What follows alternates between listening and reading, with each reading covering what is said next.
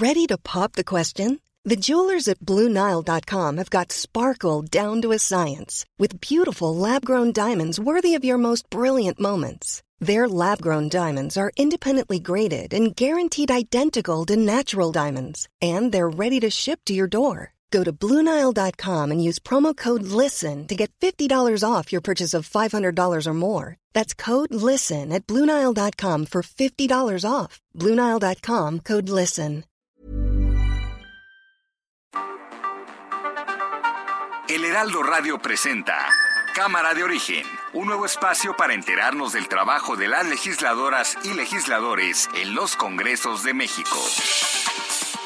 En Cámara de Origen, tiene la palabra Carlos Zúñiga Pérez.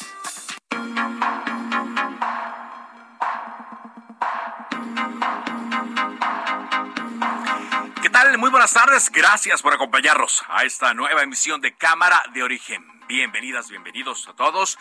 En la siguiente hora vamos a actualizar las noticias y también tendremos entrevistas que tienen que ver con el quehacer legislativo. Es día 25 de enero de 2022, las 4 en punto, tiempo del centro de México. Y hoy, otra vez, como ocurre de cuando en cuando, tenemos que combinar las entrevistas, nuestro contenido con las noticias malas referentes a la violencia, referentes eh, también a los procesos legales que están en eh, curso y a noticias que pueden resultar no muy agradables.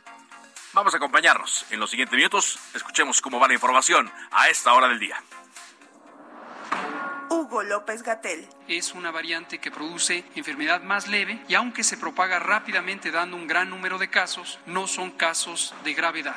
Utilizan todos estos lamentables casos para atacarnos, porque traen mucho coraje, les molesta mucho lo que estamos haciendo.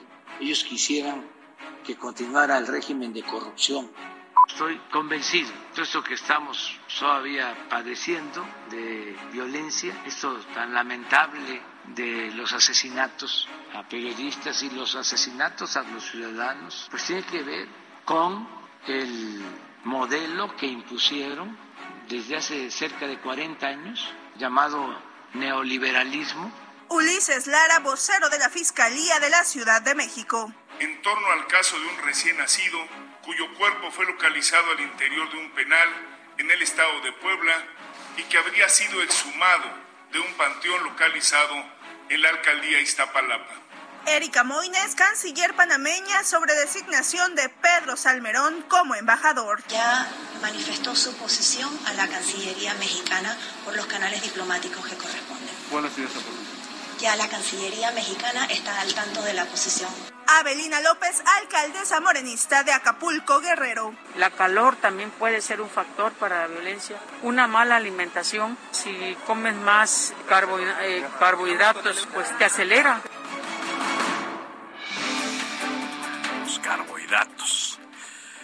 Y ahora hay quienes salen diciendo que sí tiene fundamentos lo que dice la alcaldesa. Quizás sí, quizás sí, pero digamos que para un país como México donde la calor está siempre presente y que comemos carbohidratos todo el tiempo, pues imagínense.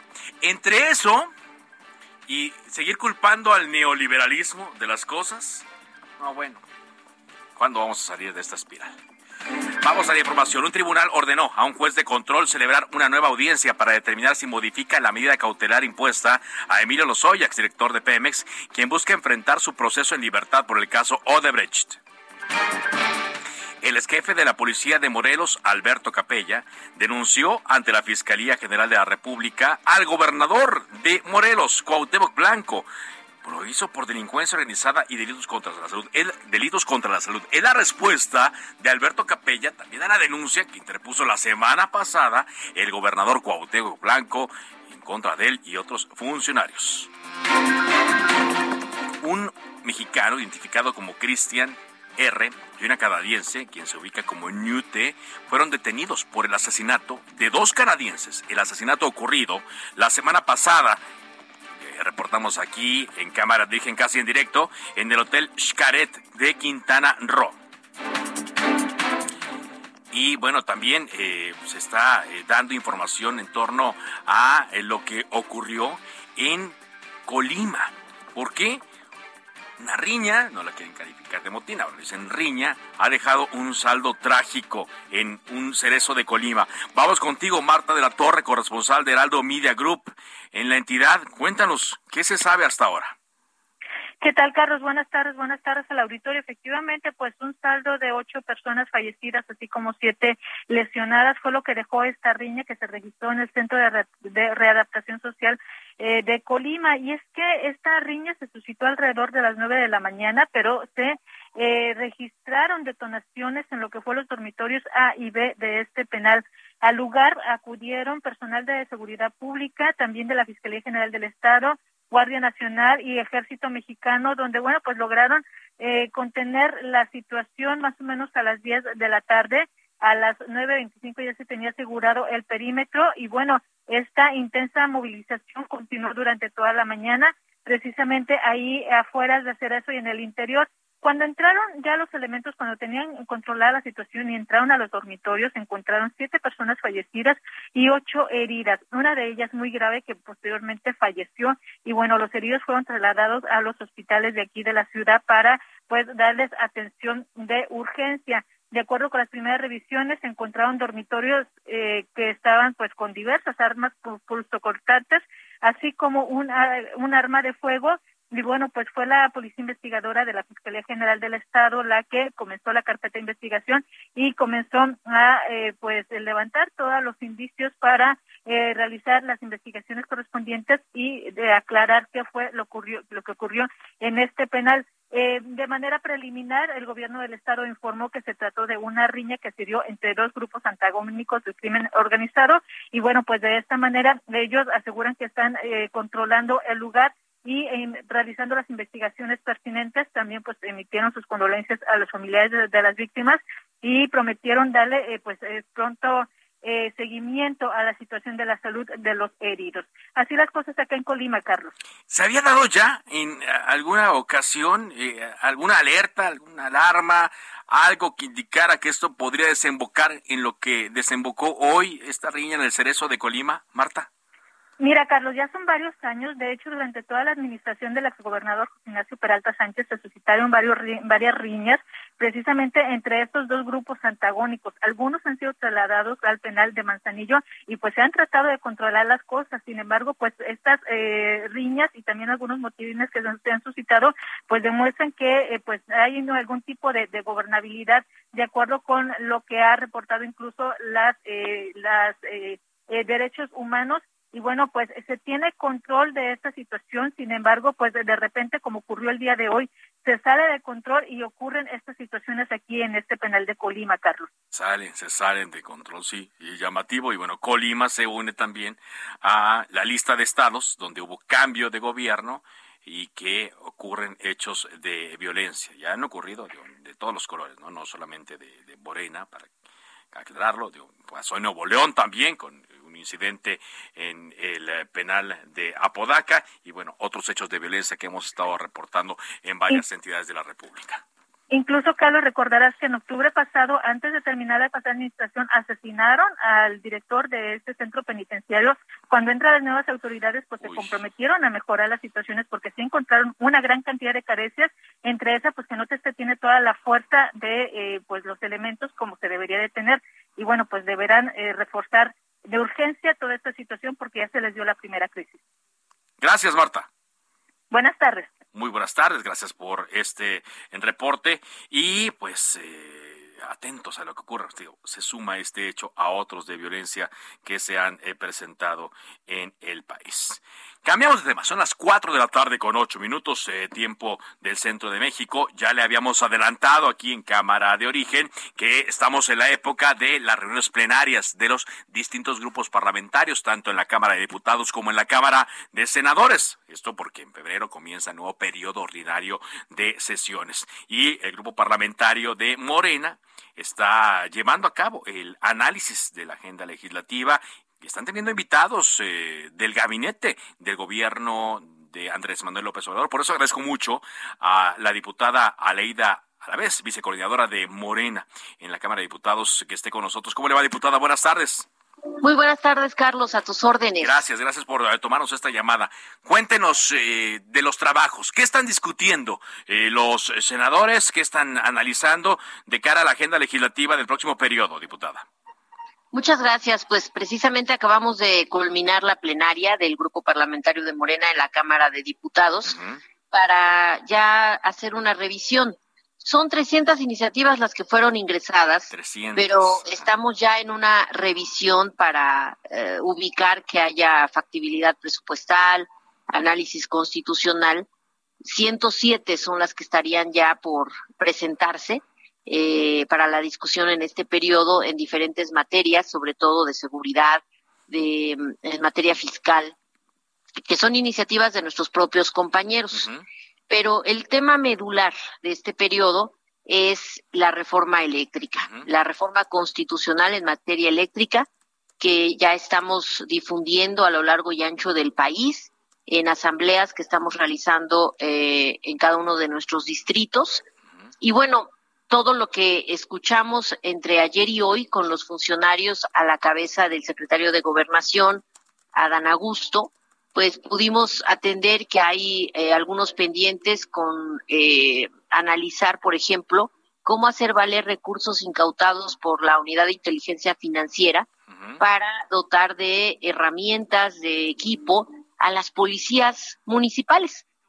Eso es algo que es una reforma legal que atraviesa diferentes leyes y que habilitaremos una mesa para el análisis de este tema para sacarlo lo más pronto posible. Si algo tenemos que tener muy claro es la prioridad en materia de seguridad de todas las reformas que tengamos que adecuar para que las cosas operen mejor y bien y que los policías no tengan problemas con tener falta de una hasta de un chaleco, ¿no? Este hace la diferencia cuando enfrentan al crimen organizado. Entonces, eso ese tema más el de la ley de movilidad que traemos como minuta del Senado, también lo analizaremos. Eh, algunas resoluciones judiciales, como el de la, pensión por viudez en el caso de, los derechohabientes del IMSS. Eh, en fin, eh, temas que, bueno, estamos enumerando, insisto, en rubros, en temáticas que vamos a precisar con una revisión que hagamos como mesa directiva del grupo parlamentario. Pero ya listos eh, ya más preparados para que arranquemos los trabajos, pero que, insisto, lo medular es esta reforma constitucional de los artículos 25, 27 y 28, que le regresan la rectoría del Estado al gobierno, al país, en materia de energía eléctrica. Ahora, diputada, estoy platicando con Aleida Lavés, vicecoordinadora del Grupo Parlamentario de Morena.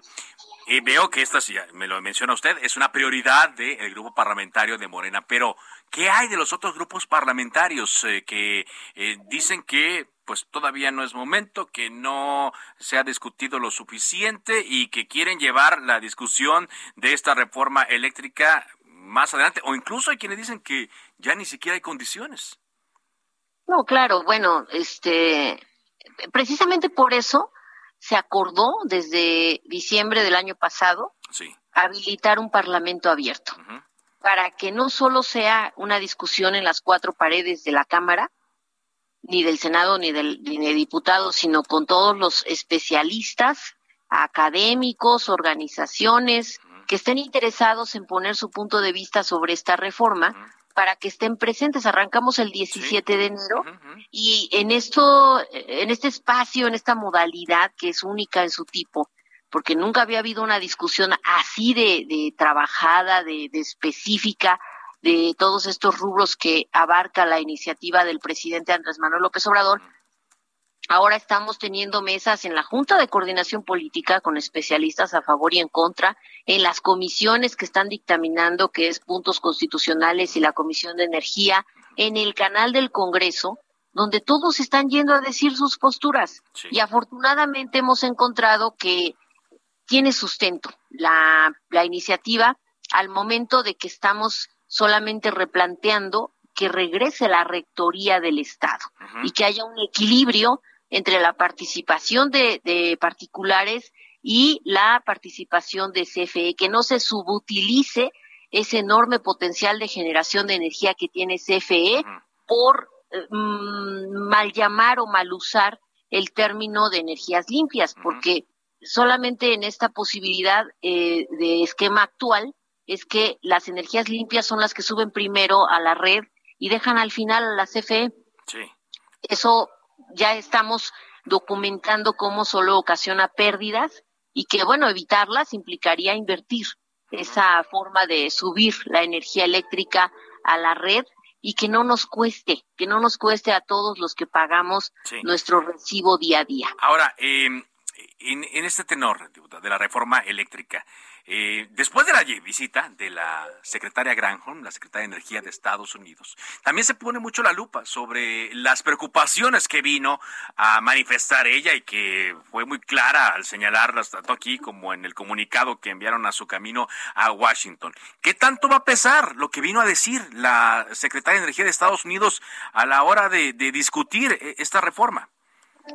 Bien, estamos escuchando todas las posiciones sobre todo estas preocupaciones de las energías limpias no es menor, claro que no, pero estamos obligando al Estado a invertir en energías limpias. Se está dejando en la Constitución la obligación del país a transitar a energías limpias. Entonces, yo creo que hace falta un poco más la revisión pormenorizada de los contenidos para que esas preocupaciones se diluyan y se quede muy claro que más bien en lugar de dejar todo a un descontrol o a un libre control del mercado, que ni es control, eh, que sea el Estado quien regule. Es lo que estamos eh, proponiendo, no es algo que implique monopolios de ningún lado. Entonces, eso yo creo que lo tenemos que seguir eh, planteando y lo hemos hecho. a los diputados de la oposición los hemos invitado a externar preocupaciones, a decirlas con todo derecho y legitimidad, pero también aclarar lo que no esté haciéndose eh, con un planteamiento tal como lo trae la iniciativa. Por ejemplo, esto de que CFE genera energía sucia, ya lo hemos estado documentando, no es así. CFE tiene un enorme potencial en energía hidroeléctrica y no se está permitiendo el uso de esta energía. Entonces, hay que, por eso, acomodar bien el cómo queremos un diseño de sistema eléctrico y a eso estamos llamados y llamamos a la oposición a que lo sigamos revisando. Entonces sería como una prioridad el, tema de la reforma eléctrica. Yo ya nos mencionó otras que son muy importantes. No quiere decir que, que no que no van a legislar, pero irían como prioridad con la reforma eh, eléctrica. Las otras que, que nos discutieron.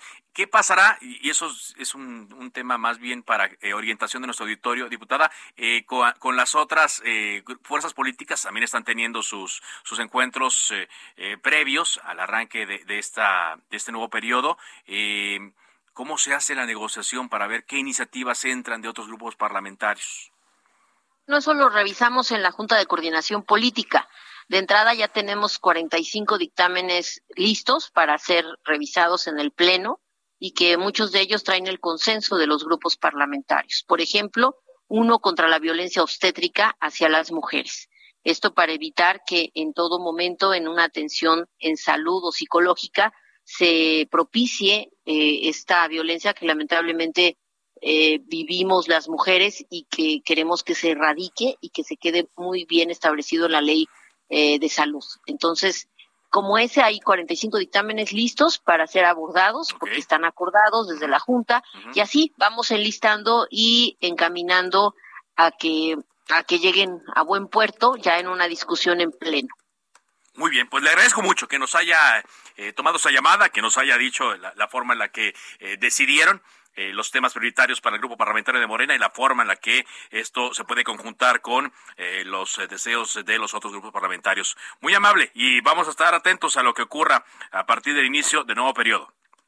Y nosotros siempre en la disposición de informar, porque es además nuestra obligación. Te agradezco mucho, Carlos, y, e insisto, nosotros abiertos completamente al diálogo tenemos todo el afán de un entendimiento bien por el, por el país y a eso invitamos a todos los grupos parlamentarios. Muy amable. Muchas gracias. Diputada Aleida Alavés, eh, vicecoordinadora del grupo parlamentario de Morena. Sí, bueno, sí, es una prioridad. Ellos le dan su peso a eh, los foros del Parlamento abierto. Al fin y al cabo, ellos son los que los organizaron. Sin embargo, pues ya hemos estado escuchando quejas de los grupos parlamentarios y hay quienes pues opinan que incluso ni siquiera eh, les van a tomar en cuenta a lo que se está diciendo ahí. Todo esto va a pesar, evidentemente, y habrá que ver, como dijo la diputada Leida Lavesi en la Junta de Coordinación Política de la Cámara de Diputados, hay el consenso, hay el acuerdo para discutir la reforma eléctrica, porque cuando menos la oposición, tanto PAN como PRD y Movimiento Ciudadano han dicho que no, PRI ha dicho que tampoco, aunque todo puede pasar con el Partido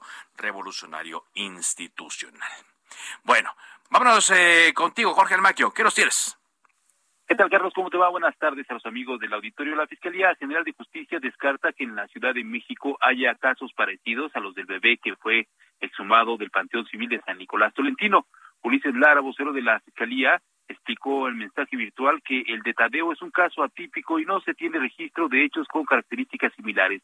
Aclaró que luego de la difusión de algunas versiones periodísticas sobre casos que actualmente cuentan con alerta Amber y que son investigados por la Fiscalía, en su mayoría son por sustracción de menores cometidas por alguna de los alguno de los padres y pues no tienen nada que ver con el caso Tadeo. Así lo comentó. Escuchemos.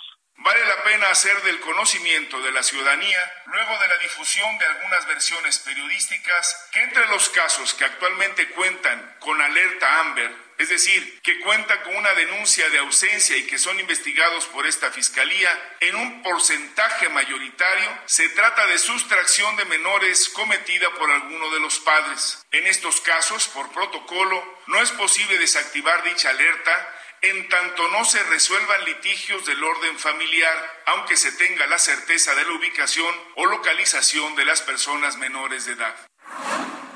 Sobre la investigación, Carlos expresó que la Fiscalía confirmó que el menor de edad nació en el Estado de México y presentó problemas congénitos que lo llevaron a ser atendido en un hospital de la alcaldía Iztacalco. En el nosocomio fue intervenido quirúrgicamente en varias ocasiones por padecimientos en el sistema digestivo, pero lamentablemente no resistió y falleció el pasado 6 de enero por una infección generalizada. Aseguró que el bebé fue inhumado el mismo día, el 10 de enero, cuatro días, el 6 de enero, y cuatro días después, el 10 de enero, fue cuando se encontró su cadáver en el penal del estado de Puebla. Van a continuar las investigaciones y por supuesto van a también a continuar con esta coordinación con la Fiscalía de Puebla para dar con el paradero de los responsables que pues lamentablemente sacaron el cuerpo de este cementerio allá en Iztapalapa. Por lo pronto, Carlos, el reporte que les tengo. Gracias, muchas gracias Jorge Almaquio por este reporte. También hoy la alcaldesa de Iztapalapa, Clara Brugada, informó que en este terrible caso, terrible caso, puede tener muchos calificativos, van a quedar en terrible, ya se separó de su cargo al administrador del Panteón San Nicolás Tolentino, el lugar del que se exhumó el cuerpo del pequeño Tadeo. Clara Brugada informó que la alcaldía de Iztapalapa está cooperando con la fiscalía y permanece alerta a todas las indagatorias del caso de este bebé. ¿Por qué? Bueno, porque hay muchas denuncias que se han sumado después de conocer el caso Tadeo al mal manejo que hay de los eh, restos, de los cadáveres ahí en el Panteón de San Nicolás Tolentino. Esto aquí en la Ciudad de México, pero también en Puebla. Novedades en torno a este asunto. Claudia Espinosa, corresponsal de Heraldo Media Group. Te escuchamos, Claudia. Así es, te saludo con gusto a ti y a todos los amigos del auditorio, pues de acuerdo con lo que se da a conocer por el gobernador Miguel Barbosa son ya 21 de las personas que han sido pues detenidas tras la liberación de órdenes de aprehensión por la Fiscalía General de Puebla en torno pues a su participación por diversos eh, ilícitos, la aparición pues del pequeño Tadeo en un bote de basura de su cuerpecito en el penal de San Miguel. El gobernador dijo que son 23 las órdenes que se liberaron, dos eh, todavía están en proceso de cumplirse por las autoridades de la Fiscalía General del Estado y señaló también que bueno pues se llegará hasta las últimas consecuencias en las investigaciones, sin importar el cargo o el grado que haya tenido cualquiera de los participantes. Hay que mencionar que entre estas personas detenidas se encuentran pues funcionarios del penal, exfuncionarios ahora ya del penal de San Miguel, también custodios y diversos eh, directivos que estaban laborando ahí y que a decir del mandatario estatal pues incumplían con los protocolos de vigilancia, saltándoselas e incluso dejando pasar a gente sin las correspondientes revisiones. Calificó que este hecho pues es muy lamentable y que no va a permitir que eh, quede sin esclarecerse, eh, conocer sobre todo cuáles fueron las causas por las que entró el cuerpo de este bebé y la forma. Hay que eh, mencionar que todavía no se tiene detenida la persona que ingresó con el cuerpo del bebé. La mujer que está detenida pertenecía al cuerpo de trabajadores del penal de San Miguel. Es la información que te tengo hasta el momento desde Puebla. Bueno, muchas cosas, pero finalmente, y hay que reconocerlo también, así como se criticó la inacción al principio, ya está actuando el gobierno de Puebla y ya cuando menos hay eh, una investigación en curso y esta investigación arrojó a presuntos responsables que están detenidos. Ya será un juez el que decida si, con las pruebas que aportan, tanto la defensa como eh, la Fiscalía de Puebla tienen que ver o no con este asunto. Muchas gracias por este reporte, Claudia. Muy buena tarde. Muy buena tarde. Rápidamente le comento, antes de irnos a una pausa, que está llegando eh, una eh, tarjeta informativa de la Unidad de Inteligencia Financiera, donde informó que va a presentar un amparo para que se suspenda la decisión del Tribunal Unitario que ordenó a un juez de control celebrar mañana una audiencia sobre el caso Odebrecht para determinar si Miro Lozoya puede llevar su proceso en libertad. Recordemos que la Unidad de Inteligencia Financiera, en este caso, pues es la parte ofendida y tiene palabra en este asunto. Vamos a una pausa, regresamos con más. Esto es Cámara de Origen a través de Heraldo Radio.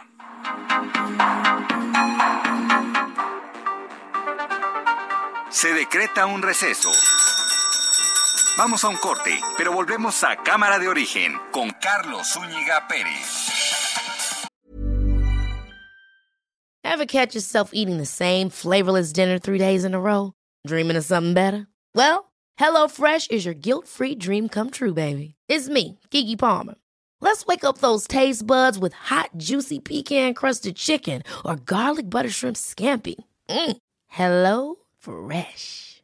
Stop dreaming of all the delicious possibilities and dig in at HelloFresh.com. Let's get this dinner party started.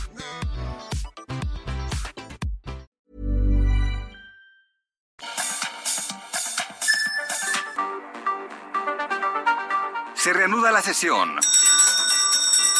Volvemos a Cámara de Origen con Carlos Zúñiga Pérez.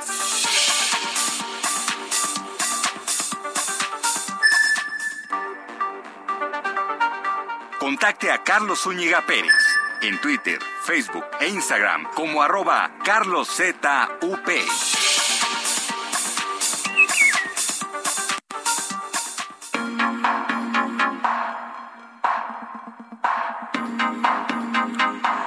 Continuamos, continuamos con información en Cámara de Origen. Son las 4.30 tiempo del centro de México. Tenemos un servicio social. Se solicita su ayuda para localizar al señor Sergio Arturo Romero Villanueva. Él desapareció el día 24 de enero en Eje 3 Sur, Avenida Morelos, Alcaldía Cuauhtémoc, y lo vieron deambulando por Francisco del Paso y Troncoso. Él tiene 61 años de edad, es paciente psiquiátrico, de tez blanca, mide 1,75 sin señas particulares, vestía pantalón de mezclilla azul y chamarra negra.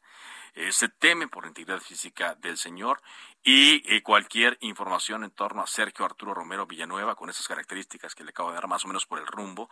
Hay un teléfono que está a su disposición, lo mencionaré un par de veces, 55 64 56 7220. 55 64 56 7220. Le vamos a hacer cualquier información para eh, localizar y recuperar al señor Sergio Arturo Romero Villanueva. Vamos a más eh, información. Paco Nieto. Hoy también muchas cosas en la mañanera. Adelante, Paco.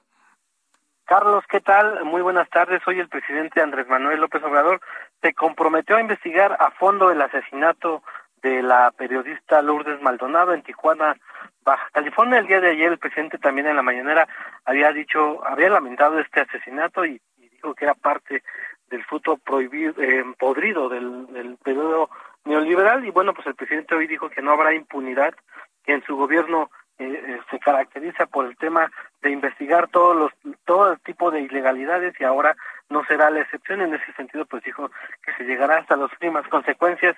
En este caso de la periodista de Tijuana explicó que se están haciendo pues todas las investigaciones necesarias. Incluso la la, la dio a conocer un el video de cuando la periodista participó en la mañanera pidiendo ayuda al presidente López Obrador respecto a que tenía pues una situación, un problema con el, el exgobernador de esa entidad, eh, Javier Bonilla.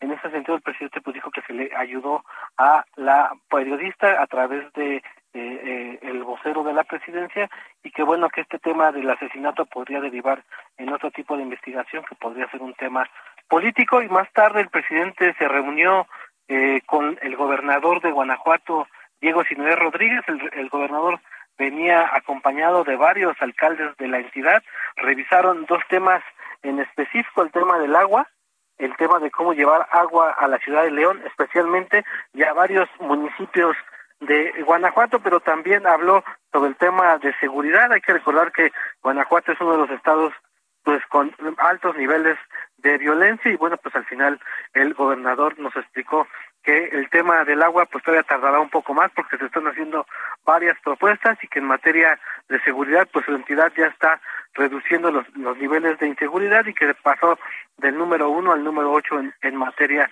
de homicidios. Pues esto fue parte de lo que ocurrió este día aquí en Palacio Nacional. Sí, hoy se dieron estas cifras, ¿no? Donde se veía una baja y decía también, se adjudicaba Diego Sinué que eh, debido a la forma en la que se estuvo combatiendo la inseguridad en Guanajuato, pues se da esta incidencia. La verdad que bueno, ojalá eso así. Lo mejor es que así continúen, ¿no? Y que vayan bajando, y no solo en Guanajuato, sino también en Michoacán, en, en Tijuana, en bueno, Baja California y en otros lugares donde hemos estado reportando violencia, Veracruz, eh, también estos estados donde hubo cambios de gobernadores y donde por alguna razón este fenómeno que le comentaba yo hace tiempo al auditorio se está repitiendo, ¿no? Hay cambio de gobierno, hay cambio de persona a cargo del titular del Poder Ejecutivo y estas cosas se dan. Muchas gracias eh, por reporte. Hasta luego, Carlos. Bueno, ya habíamos escuchado también al arranque de Cámara de Origen las palabras del presidente Andrés Manuel López Obrador, donde decía, donde señalaba que pues esto era parte del, del neoliberalismo. Y entre esas cosas, pues ahí, ahí vamos. Eh, por cierto, eh, ya está la fotografía, esta que nos eh, comentaba Paco Nieto, del presidente con Diego Sinué y los alcaldes guanajuatenses que lo acompañaron. Y solamente en esta fotografía vienen, eh, son tres personajes, solo que no ubico uno, sin cubrebocas. El presidente, el secretario de gobernación y otra persona, y todos los demás, incluso Diego Sinué, traen su eh, cubrebocas eh, en, en, este, eso, en, este, en esta fotografía que se tomó. Por cierto, el presidente también dijo lo que mencionaba hace un momento Paco, que habrá una investigación a fondo en el caso de Lourdes Maldonado. Y ya eh, también eh, escuchamos aquí en eh, el Heraldo Radio la entrevista que digo Jaime Bonilla, ex gobernador de Baja California, quien lamentó el asesinato de Lourdes Maldonado y dijo que pues no tiene que ver con este crimen el laudo que Lourdes tenía con una de sus empresas, una de sus empresas eh, que eh, demandó y Lourdes ganó. Y justamente hoy, hoy le iban a entregar el dinero a, Lourdes y pues ella eh, fue asesinada hace dos días. Bueno, vámonos a más información porque es el fiscal del estado de Quintana Roo, hablando del tema de la violencia, el fiscal del estado de Quintana Roo dio información hoy respecto a las investigaciones en torno a la balacera en el Hotel Xcaret, el municipio de Solidaridad. Vámonos con Alejandro Caso, corresponsal de Heraldo Media Group. Adelante, Alejandro. ¿Qué tal? Muy buenas tardes, Carlos. Efectivamente, dos sujetos fueron detenidos por presuntamente haber participado en la ejecución de dos personas extranjeras y el atentado hacia uno más el pasado viernes en el complejo turístico Escaret. Según informó este martes el titular de la Fiscalía General del Estado, Óscar Montes de Oca Rosales. De acuerdo con el fiscal, el día de ayer, lunes, se cumplieron dos órdenes de aprehensión contra Cristian R. y Lu por los delitos de homicidio y tentativa de homicidio en agravio de tres víctimas extranjeras por los hechos ocurridos este 21 de enero. Eh, Cristian formaba parte de un grupo delictivo eh, dedicado a privar de la vida a, personas y este se trasladó a la Ciudad de México para coordinar la comisión del delito motivado por el adeudo de una transacción relativa a la venta de drogas, según detalló el fiscal. Fue a principios de enero de 2022 que se le ordenó a Cristian que se trasladara a Cancún junto con otros dos sujetos para vigilar a las víctimas quien de acuerdo con la versión oficial se encontraban de vacaciones en este destino. El ahora imputado se encargó de monitorear a las víctimas y luego trasladar a un tercero, el autor material de, dicho homicidio, al hotel para que perpetrara la ejecución. Luego de cometer el crimen, este sujeto, que aún permanece prófugo, fue ayudado por Cristian para huir en la cajuela del automóvil. Esta es la narración que dio el fiscal esta tarde en una conferencia de prensa, Carlos. Bien, y también señaló ¿no? que todavía no los cuerpos continúan allí en, en, en el Quintana Roo, todavía no han sido repatriados. Efectivamente, los cuerpos todavía están en el estado, bueno, en espera de que avancen las investigaciones para que puedan ser trasladados a sus respectivos países. Esto se espera que sea en los próximos días. Muy bien. Gracias, gracias por este reporte. Vaya que sí, nos están dando eh, pues eh, mucha eh, datos que están avanzando, aunque falta conocer todavía el móvil, el móvil, por qué razón se da este ataque. Se habla de una deuda eh, de drogas en Quintana Roo. Eh, se están investigando, por supuesto, todas las conexiones y la forma en la que también un grupo delictivo eh, los apoyó. Gracias, Gerardo García, por este reporte. Vámonos contigo ahora, Elia Castillo, porque la presidenta de la Comisión Nacional de Derechos Humanos, Rosario Piedra Ibarra, compareció ante el Congreso. ¿Cómo le fue en esta comparecencia a Rosario? Adelante, Elia. Muy buenas tardes, Carlos. Te saludo con gusto. Bueno, pues el motivo de esta comparecencia fue la presentación de su eh, informe anual de labores. Durante esta presentación te comento que la presidenta de la Comisión Nacional de Derechos Humanos, Rosario Piedra Ibarra, rechazó que las quejas contra el actual eh, contra el ejército hayan incrementado en la actual administración del presidente Andrés Manuel López Obrador. Eh, por el contrario, afirmó que van a la baja. Señaló que de 2019 a 2021 las quejas recibidas contra el ejército mexicano eh, ascendieron a 1.277, mientras que en los otros primeros años del sexenio anterior fueron 2.075. Dijo que eso no significa que hayan desaparecido las violaciones a los derechos humanos o que la Comisión Nacional de Derechos Humanos no tenga que hacer su tarea de observar y recomendar como lo ha estado haciendo, pero sí dijo que pues no se ha disparado de manera notoria eh, las quejas en contra del ejército mexicano y eh, tiene una tendencia a la baja con un promedio de 400 quejas por año. Esto señaló Piedra Ibarra. En otros temas, pues la, funcionaria, la ombudsperson, fue cuestionada por legisladores de eh, oposición sobre temas de seguridad, principalmente la presunta militarización del país. En este sentido, la eh, la pues la ombudsperson, la presidenta de la Comisión Nacional de, Derechos Humanos rechazó que haya una militarización en el país. En este sentido, te comento, Carlos, que la funcionaria también aseguró que en ese momento la comisión es la más o más autónoma que en otros años y aseguró que no que no actúa y eh, o atrae casos por capricho o presión. Esto en relación al caso del bebé encontrado en el penal de Puebla señaló que no no atraerá este caso toda vez que no hay una queja presentada y señaló que las autoridades de la entidad ya están atendiendo este tema. Sin embargo, reconoció que sí hay un delito que perseguir y que se deben esclarecer todas las eh, dudas que hay en torno a este caso al bebé eh, pues que apareció en este penal del Estado de Puebla. Esto es parte de lo que comentó la funcionaria, quien fue duramente criticada por la oposición, principalmente por eh, pues no atender los temas de escasez de medicamentos, así como las vacunas eh, en el contexto de la pandemia por la COVID-19. Bueno, era de esperarse, muchas críticas por parte de la oposición, pero eh, pues eh, que iba a ser arropada Rosario Piedra Ibarra en el tema de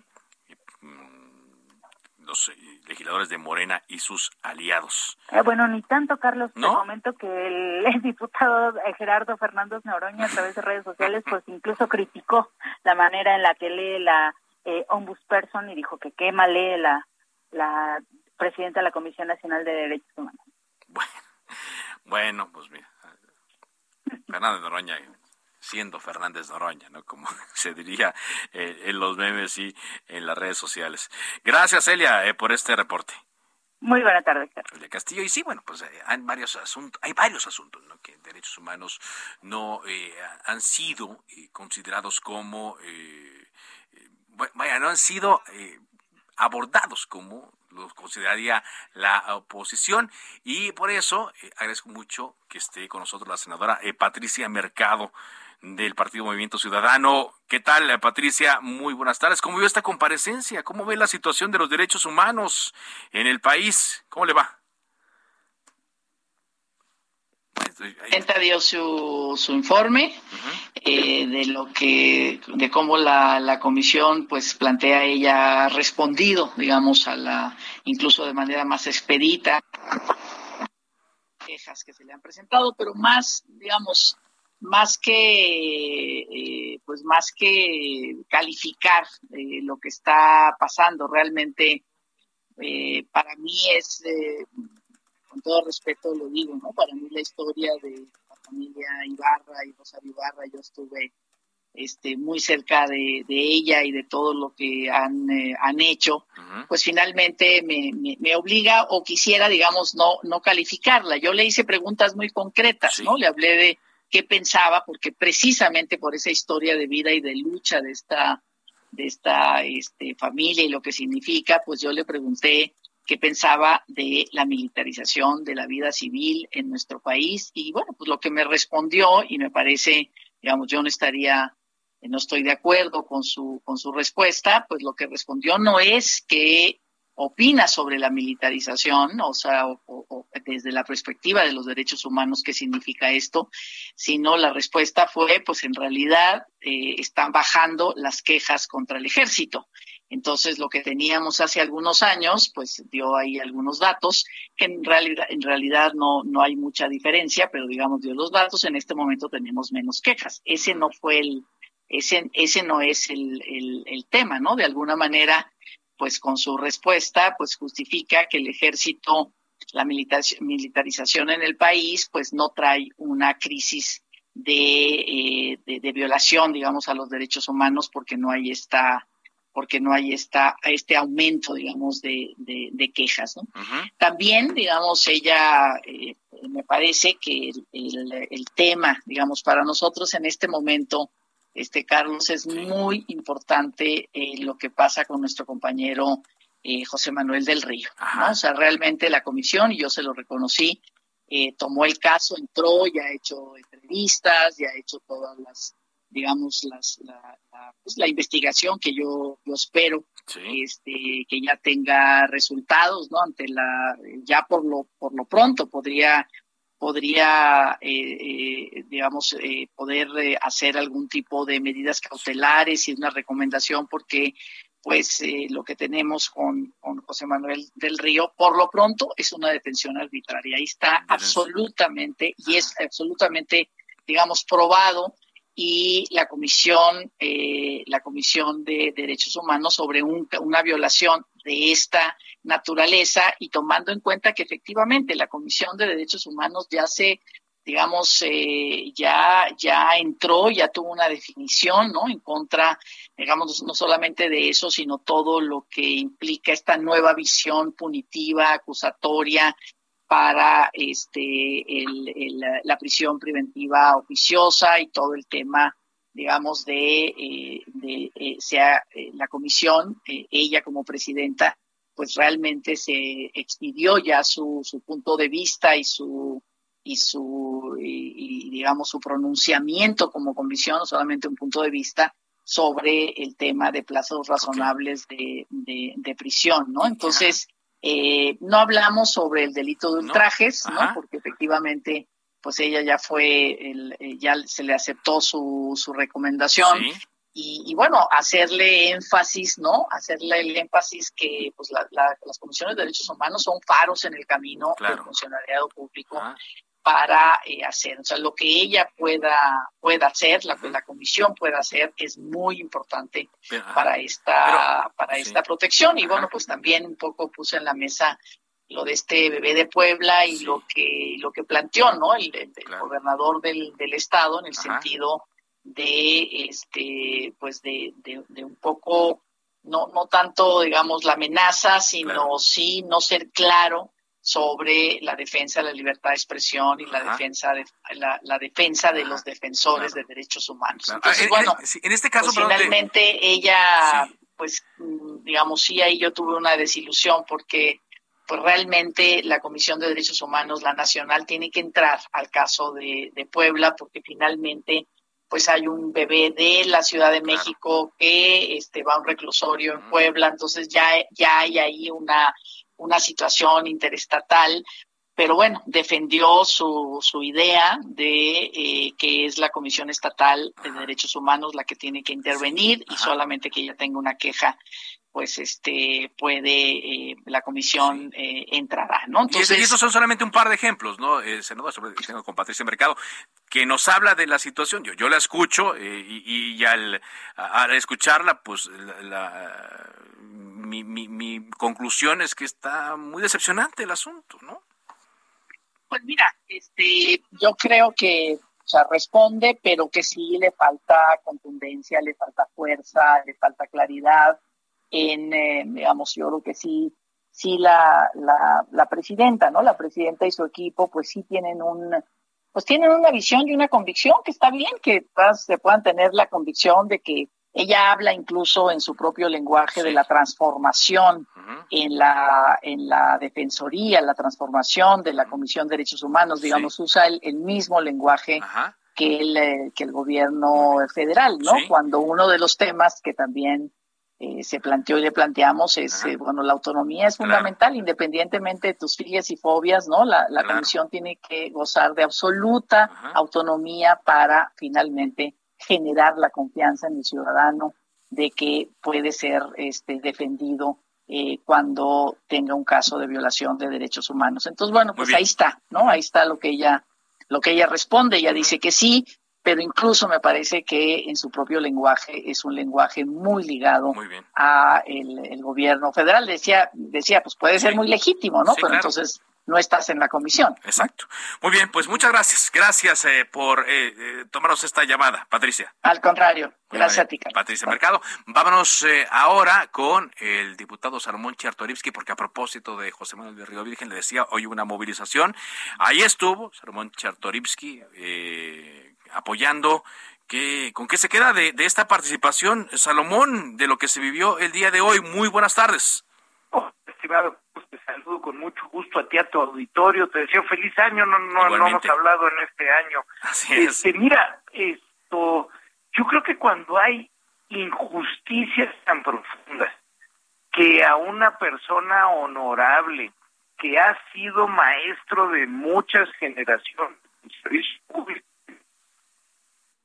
Ahí se nos cortó, se nos cortó la Por a ver, Salomón, permítame un momentito, vamos a, a movernos porque eh, se está cortando la comunicación. Le decía, eh, se convocó a esta eh, movilización al cumplirse 32 días ya de la detención de José Manuel del Río Virgen, secretario técnico de la Junta de Coordinación Política del Senado de la República, acusado de un de ser autor intelectual de un homicidio. Le escuchamos ahora sí, Salomón. Perdóname, Carlos. No, adelante. Pues te, te decía, cuando una persona honorable cuando ha sido maestro de eh, muchos en el servicio público, en el legislativo, cuando ha dedicado su vida al servicio del país y de repente por incapacidades de un gobernante, por pulsiones en donde sus diferencias con la oposición y con otras fuerzas políticas no las puede dirimir en el en, en el discurso, en el debate,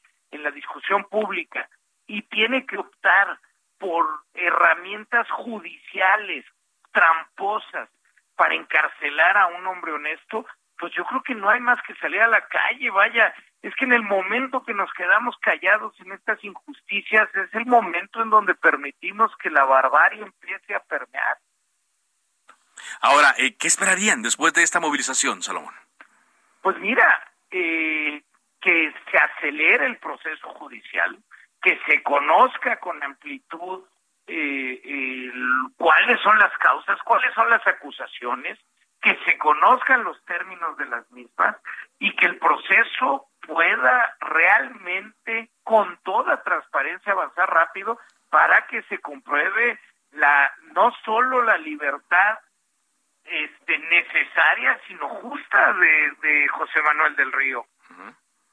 Bueno, pues atentos entonces a, lo que ocurra. Vendrán, me imagino, más movilizaciones, Salomón. Mira, Carlos, esto, yo, yo sí soy de la idea de que cuando alguien que con toda claridad se sabe que está sufriendo una injusticia es apresado, es responsabilidad de los que estamos fuera pelear, luchar hasta donde tope eh, para que no suceda.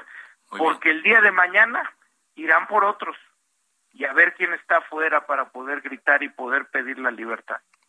Gracias, Salomón, por esa entrevista. Un fuerte abrazo, Carlos. buenas eh, tardes, Salomón Chertorivsky, diputado federal del Partido Movimiento Ciudadano. Antes de irnos, eh, va saliendo un comunicado de la Alianza de Medios. Eh, usted lo recuerda, son varios eh, diarios, estaciones de radio y televisión, grupos de medios que se han unido para enfrentar la ola de violencia contra periodistas y señala, los medios integrantes de la Alianza de Medios MX nos sumamos a las expresiones de indignación por el asesinato de la periodista Lourdes Maldonado, acaecido el domingo pasado en la ciudad de Tijuana, Baja California.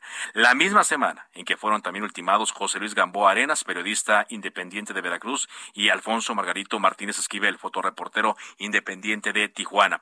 Con ella suman, dice, 149, 149 periodistas asesinados en México desde el año 2000, 125 en la actual administración, con una tasa de impunidad de más del 90%. Exigen en este comunicado el esclarecimiento total y satisfactorio del caso, conocer las condiciones en las que se le estaba proporcionando la vigilancia a Lourdes, la revisión del mecanismo de protección para personas defensoras de derechos humanos y periodistas, porque sus resultados dejan mucho que desear, conocer el estatus de los demás casos de comunicadores ultimados en el país, la mayoría de los cuales no registra avance en su investigación y la sombra de la impunidad se cierne sobre ellos. Se concluye diciendo, nos solidarizamos con todas las movilizaciones de repudio que se han programado para estos días, pues reflejan el sentido de quienes hacemos periodismo de manera cotidiana y nos sentimos igual de imponentes para defender a nuestros colegas. Yo nada más agregaría como nota personal que suscribo lo que dice este comunicado. Por ahora es todo. Gracias. Es cuanto. Cuídense mucho. Se cita para el próximo programa. Cámara de origen, a la misma hora, por las frecuencias de El Heraldo Radio. Se levanta la sesión. Ever catch yourself eating the same flavorless dinner three days in a row? Dreaming of something better? Well, HelloFresh is your guilt-free dream come true, baby. It's me, Kiki Palmer. Let's wake up those taste buds with hot, juicy pecan-crusted chicken or garlic butter shrimp scampi. Mm. Hello Fresh.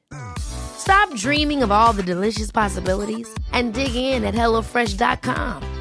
Let's get this dinner party started.